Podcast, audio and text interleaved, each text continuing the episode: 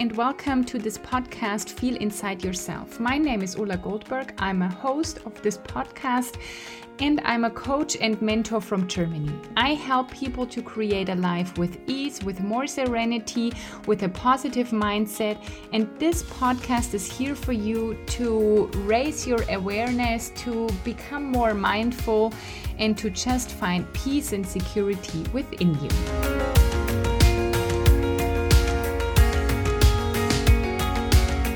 Hello, everybody, and welcome to the to today's episode of Feel Inside Yourself. And I got a question from a follower. How can I make motherhood more relaxed and how can I be more relaxed as a mom? How can I have less stress? And I know I hear some of you saying, You're not a mom, you have no idea. But maybe because I'm not a mom yet, it is good to take some advice from me or take some impulses I can give you because I have that outside perspective. Maybe um, there is some truth in it.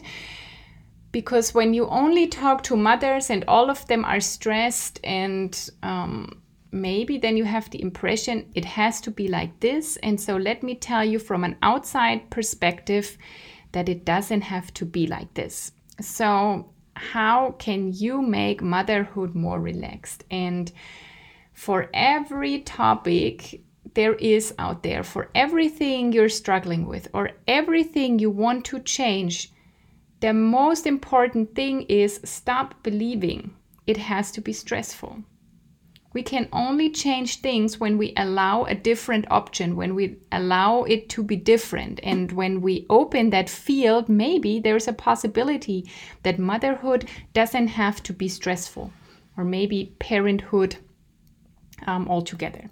So, my first advice is stop believing it has to be stressful. Even if you don't know how it will be possible today, maybe because today your motherhood, your life as a mother, and with all these different things you have to do and all these patterns you think you have to fit in.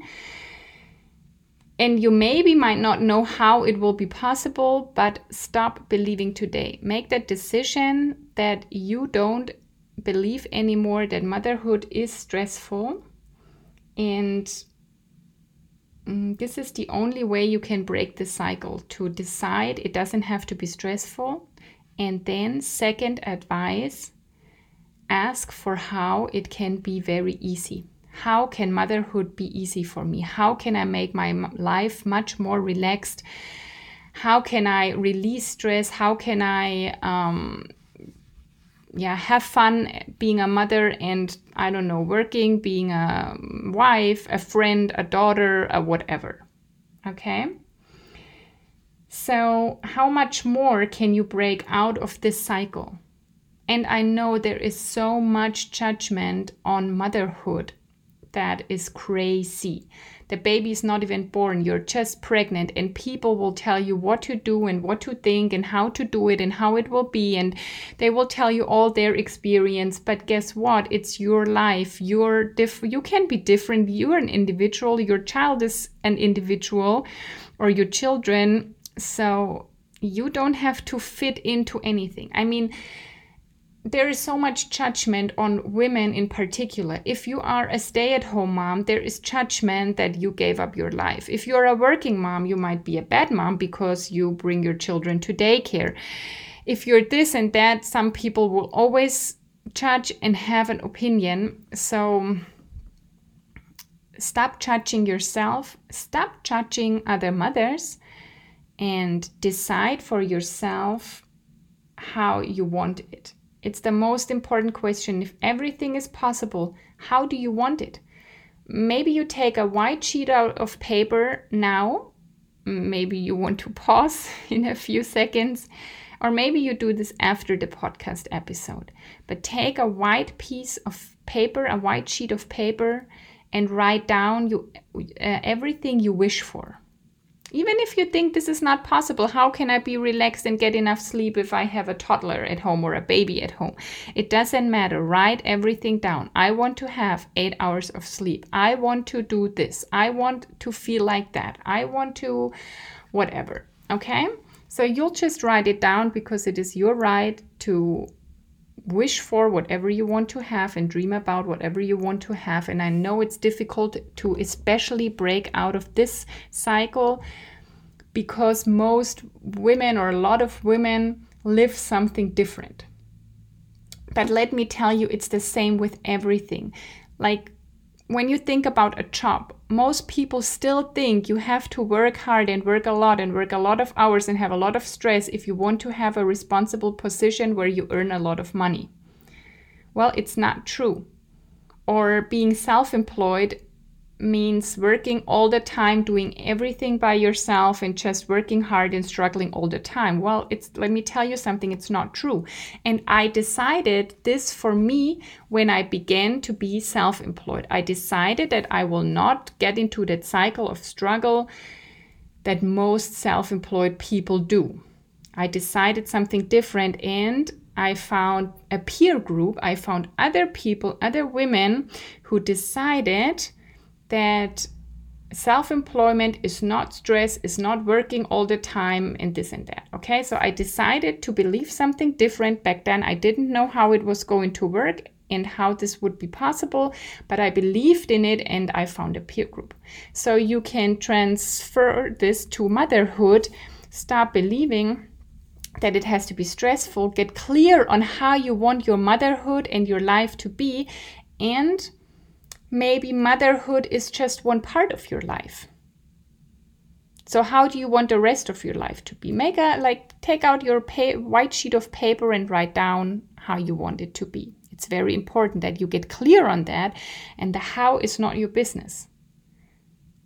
Okay, you have a clear vision and you have a goal and it can be a SEEP type goal, which means a crazy big goal where most people will say this is not possible. Well, they can think whatever they want, make it possible for yourself, and maybe find a peer group, find other women, mothers that also want to stop believing that life has to be stressful and that it's also awful. Okay? I mean, I I do know some mothers they they say, well, it's it's okay. I don't have that big of a struggle and they have two or three or more children. Okay? Then also, I think what happens sometimes is um, you think you you have a child and you live the life you had before. So, but when your life was uh, stressful before and you didn't have a lot of time for yourself back then, and then there's a child that needs all your protection and that human being that depends on you, things will just not work out the same anymore. Things will not be the same anymore. But also, it's life. Life changes all the time. Everything is energy, and energy is constantly moving. And so, everything around you is constantly changing, even yourself and your body. Your cells change all the time. You just don't like consciously recognize it, but it's still happening. So, life is changing all the time, and you can just. Mm, yeah, flow with that change. Don't resist. Get a new vision of your new life, how you want to have it. And try not to live your old life with having a child and you will uh, start to struggle, but maybe open up a new chapter and write a new story of how you want to have motherhood. The next advice I want to give you, and I know this is dangerous now saying this, but I'm giving you my outside view. Okay, I just want to, like a mirror, um, I want to, sh- yeah, show you what I sometimes what I sometimes observe. Children have a father. Too often I witness that dads can't bring the children to bed, dads can't do this, dads can't take leave, like in German Elternzeit, where you take not maternity leave but paternity leave, and it's pretty long in Germany. I know we have like a very cool social system. As um, two partners, you can stay at home for 14 months altogether. So, what happens is most women take 12 months and the dad maybe even if takes 2 months. And then they they think or say I can't take time off from my job, I can't leave more than 1 month or I can't do it at all because they will need me at work and blah blah blah blah blah. But again, it's a decision how do you want to have it? If you want to take paternity leave and I will put it now into mother father or other parent, you could also say the second parent. The second parent can also take leave. If he or she wants to really, really do it, there will be possibilities. I mean, you will know, you will get some time ahead to know you will have a child and you can plan, and it's a decision. And usually it's the will. How do you want to make it possible? Well, make it possible. Okay, so, but even if, if the dad or the second parent doesn't want to take six months off, he or she can still help and um, you can still share the care uh, care work. You can still share bringing the child to bed feeding it bathing it doing this and that. And then sometimes i see that mothers don't want to give up any of the responsibility and you can ask yourself that. Um, do you let him or her help can you accept help at all? And if you say, Well, I love being a mother and I love that role, then that's fine too. Then do it, but then um, decide that you want to fully take up that role. And don't complain about things that are not possible anymore, then. Or ask for how is both possible. I mean, anything is possible if you ask for it and you believe that it's possible.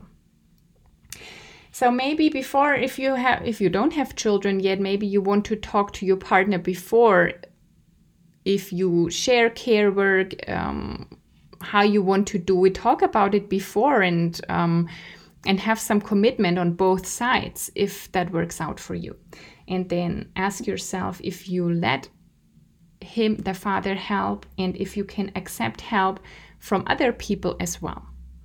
Or if you think you have to do everything by yourself? And if so, why is that?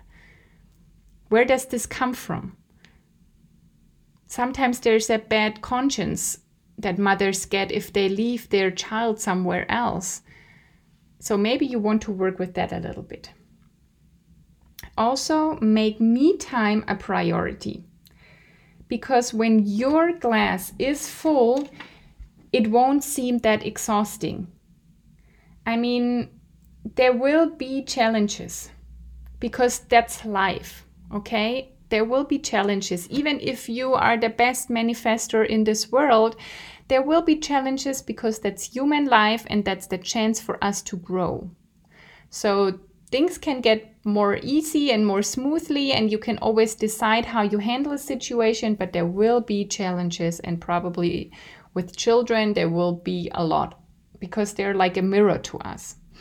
So it's like driving a car on an empty tank all the time. Imagine this this little tank light is on all the time, and you get nervous if you make it to the next gas station.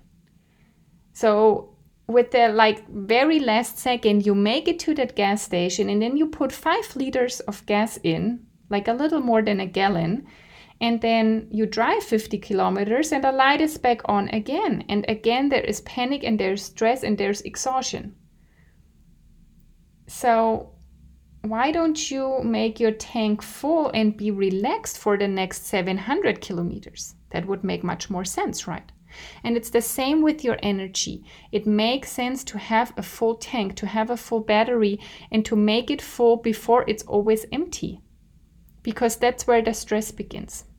So make your energy level, make yourself, your relaxation, your health a priority, and it will be the best thing you can do for your child, for your family, for everybody around you. You can be the best help when you are fine, and it's this, it's this counts for everything in life. You will be the best coworker, you will be the best um, partner, you will be the best friend, the best daughter, the best whatever if your energy tanks are filled up and then you can like until they overflow and then you can give some energy to other people. But if your glass or your tank is always half empty, you can't give a lot to other people.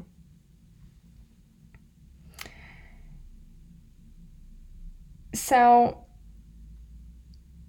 very important. I'll, I'll summarize it a little bit. Um, we started first off by saying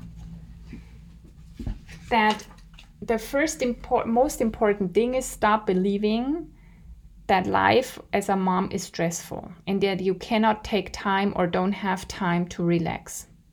Because if you keep telling that to yourself, what you think today will be your tomorrow, will be the reality of tomorrow. So if you keep thinking the same thoughts, nothing is going to change.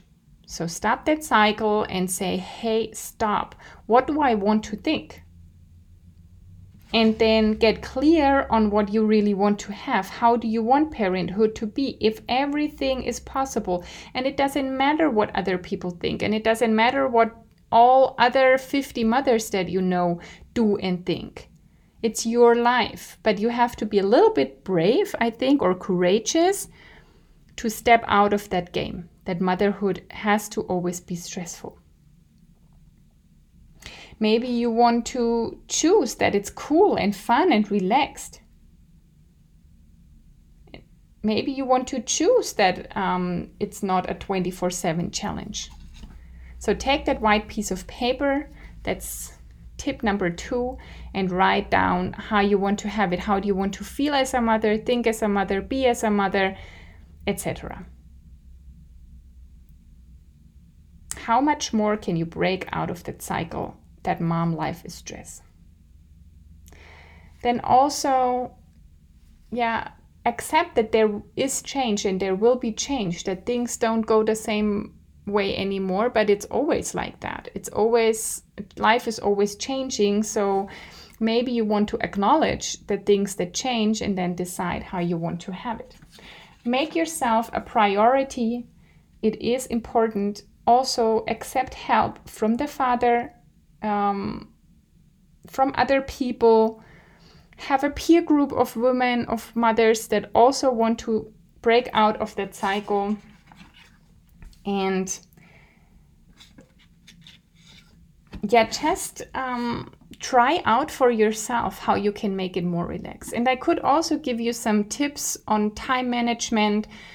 Um, it is about setting priorities. I also like it to be cleaned up at home but maybe sometimes it's more important that you take a bath or you go for a walk or you meditate or you do yoga before the whatever kitchen is cleaned up before the toys are cleaned up before the laundry is done. Okay? Then where can you get more help? Maybe you want to have somebody, uh, a cleaning helper, a cleaning person, or somebody who cooks for you, or like I said, involve the partner, neighbors, friends, and get some help. And also only do things that are important. A lot of times people do things that are not important. I don't know why. But that's also what I decided for myself that I only do the things that seem to be important for me right now.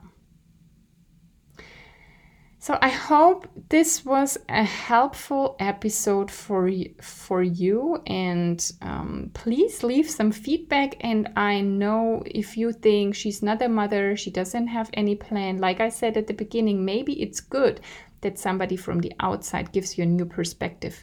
It's like when a company um, wants to get new inspiration and they look into a very different branch and see what they can um, take home for themselves and, and adapt.